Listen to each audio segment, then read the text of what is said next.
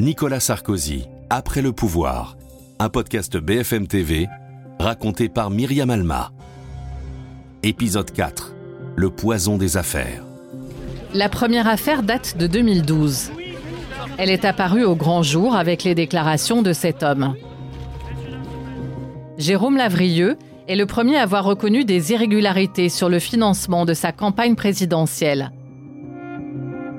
Nicolas Sarkozy est alors en course pour un second mandat et lui est chargé d'organiser les meetings du candidat. Mais il fait passer le message très clairement en disant les gars, on commence la campagne, moi je veux un, haut niveau euh, de qualité. Et là, tout le monde suit derrière. On a affaire à quelqu'un qui est président en exercice.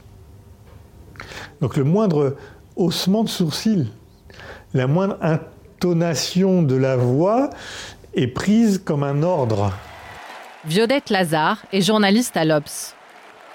Il exigeait toujours plus de meetings euh, pour pouvoir euh, remonter dans les sondages. Et dès qu'un sondage baissait, il disait j'en veux encore un, j'en veux encore un, euh, à tel endroit, à tel endroit, je veux quelque chose d'énorme, qui soit percutant, il faut que ça en jette quoi. Au total, 44 meetings vont être organisés avec un point d'orgue.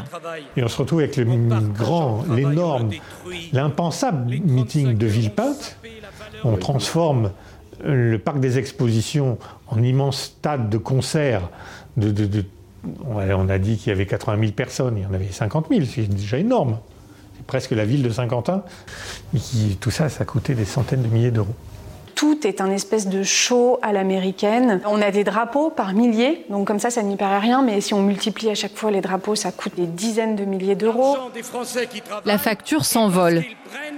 Le plafond de 22,5 millions d'euros, autorisé par la loi, ne suffit plus pour couvrir les dépenses du candidat. Sauf qu'après, il ben, faut, réparer les cassés. Et quand il s'agit d'établir les comptes, certaines parties qui ne pourront pas être mises dans les comptes de campagne, euh, euh, il faut trouver une solution. Et on dit, ben voilà, ce qui ne pourra pas être réglé par le compte bancaire de la campagne, c'est le parti qui va le régler. Un système de fausses factures est alors mis en place par la société Big Malion qui gère les meetings.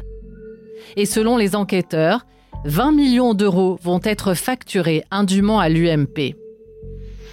En 2016, Nicolas Sarkozy est entendu. Une audience marathon, 12 heures d'interrogatoire.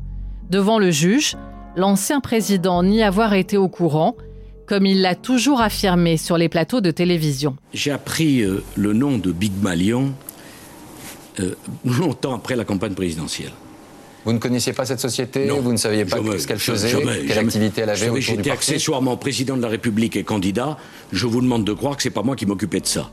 Concernant les fausses factures, le juge d'instruction va effectivement dans son sens. L'enquête n'a pas établi qu'il les avait ordonnées, ni qu'il y avait participé, ni même qu'il en avait été informé. En revanche, le magistrat estime qu'il a bénéficié du dépassement des comptes et qu'il en est responsable. Il estime en fait que le candidat a signé ses comptes. Le juge considère que quand on signe des comptes, on les adoube. C'est du financement illégal de campagne électorale. Un délit passible d'un an de prison et de 3 750 euros d'amende. Malgré de nombreux recours, Nicolas Sarkozy n'a pas réussi à éviter le procès. Il espère en revanche faire annuler les poursuites dans un autre dossier. Le plus tentaculaire, c'est l'affaire libyenne. Un scandale d'État, selon Edoui Plenel et Fabrice Arfi, les journalistes de Mediapart qui l'ont révélé.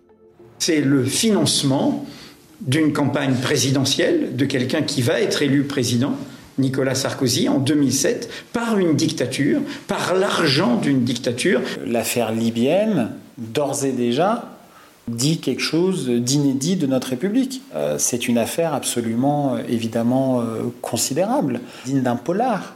C'est une scène digne d'un film ou d'une série sur Netflix. Des valises de billets, des intermédiaires sulfureux, mais aussi les accusations graves d'un dictateur libyen, Muammar Kadhafi. Il est venu, il m'a rendu visite ici même dans cette tente quand il n'était encore que ministre de l'Intérieur il m'a demandé de l'argent, je lui en ai donné et il est devenu président. Une terrible machination orchestrée par l'ancien régime libyen, selon Nicolas Sarkozy. Ça me prendra un an, deux ans, dix ans, mais je pourfendrai cette bande. Je ferai triompher mon honneur. Il n'y a pas un document, pas une photo, pas un compte, pas une preuve matérielle. Il n'y a que la haine, la boue, la médiocrité, la malveillance et la calomnie. Ludovic Vigogne, journaliste à l'opinion. Nicolas Sarkozy, il est avocat lui-même. Donc déjà, il a une approche très précise des dossiers. Et puis, euh, c'est quelqu'un qui mène aussi la bataille sur le front de l'opinion. C'est-à-dire, il n'hésite jamais à, en parler. Euh, au lendemain de chacune de ses mises en examen, il est allé sur les plateaux des 20 heures, il s'est défendu lui-même et, de manière très véhémente. Ça a impressionné même beaucoup de gens à chaque fois. Il est le meilleur avocat de lui-même. Dans le dossier libyen, Nicolas Sarkozy est à ce jour mis en examen pour corruption passive, financement illégal de campagne électorale et recel de fonds publics libyens. Mais il y a une autre affaire où il risque jusqu'à 10 ans de prison. C'est l'affaire dite des écoutes. Elle a été mise à jour de manière un peu fortuite par un homme discret dont il n'existe quasiment aucune image, le juge Serge Tournaire. Alors qu'il est en charge de l'enquête libyenne, il décide de placer Nicolas Sarkozy sur écoute et il va faire une étonnante découverte. il s'aperçoit, en le plaçant sur écoute, que manifestement, l'ancien président de la République a un téléphone qu'on appelle TOC, euh, dans le langage un peu des, voyous. Hein. C'est des téléphones qu'on achète euh, au bureau de tabac. Euh, on l'utilise deux, trois fois, puis dès qu'on a fini, on le jette, on en utilise un autre. Ce téléphone occulte, ouvert sous le nom de Paul Bismuth, lui sert à converser secrètement avec son avocat historique Thierry Herzog. Les deux hommes cherchent un moyen d'obtenir des informations auprès d'un magistrat dans une autre procédure judiciaire, l'affaire Bettencourt. Nicolas Sarkozy, mis en examen pour abus de faiblesse, a obtenu un non-lieu, mais il conteste la saisie de ses agendas présidentiels. Violette Lazare, journaliste à l'Obs. La Cour de cassation doit rendre une décision dans l'affaire Bettencourt concernant Nicolas Sarkozy et que Thierry Herzog cherche à savoir la teneur de cette euh, décision en se rapprochant de ce magistrat qui est un vieil ami. Ce magistrat s'appelle Gilbert Azibert.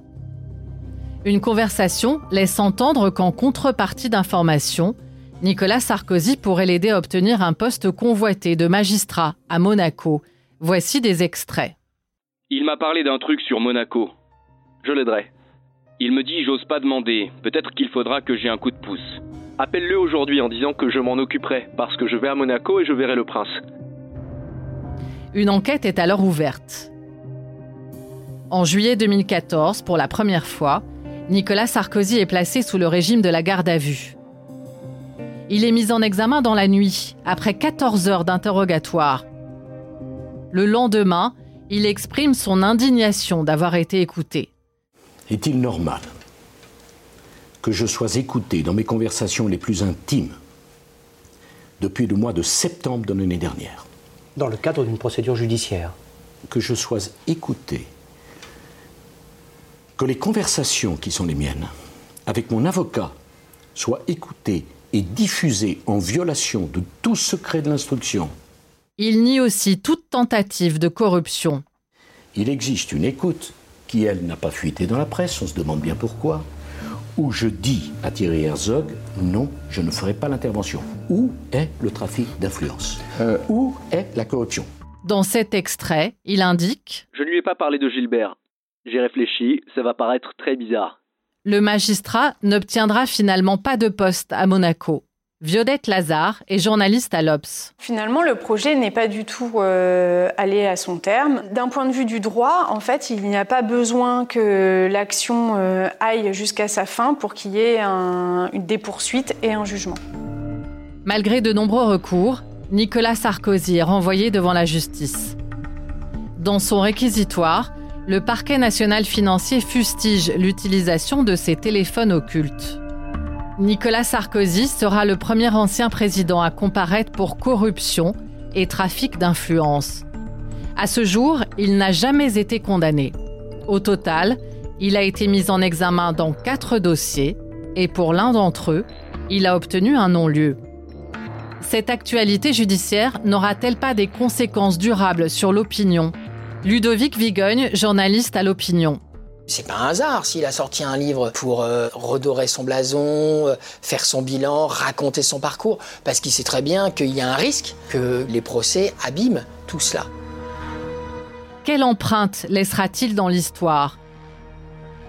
Celle d'un président qui a su éviter la faillite de la crise financière de 2008 Celle du chef de l'État le plus poursuivi par la justice sous la Ve République? Il reste, quoi qu'il en soit, un indécrottable compétiteur, selon le sénateur Pierre Charon. On les vélos le soir pour faire un ou deux cols comme ça juste avant de dîner. Il y avait garde du corps. Les types, ils étaient asphyxiés. Il arrivait en haut du col, il posait le pied. Alors les gars, qu'est-ce que vous foutez? Voilà. Donc un type qui est capable de faire ça, faut bien se méfier pour l'avenir. Le dernier fauve de la droite n'a à ce jour pas de successeur. Nicolas Sarkozy, après le pouvoir, un podcast BFM TV raconté par Myriam Alma. Retrouvez tous les épisodes de Nicolas Sarkozy après le pouvoir sur le site et l'application BFM TV et sur toutes les plateformes de streaming.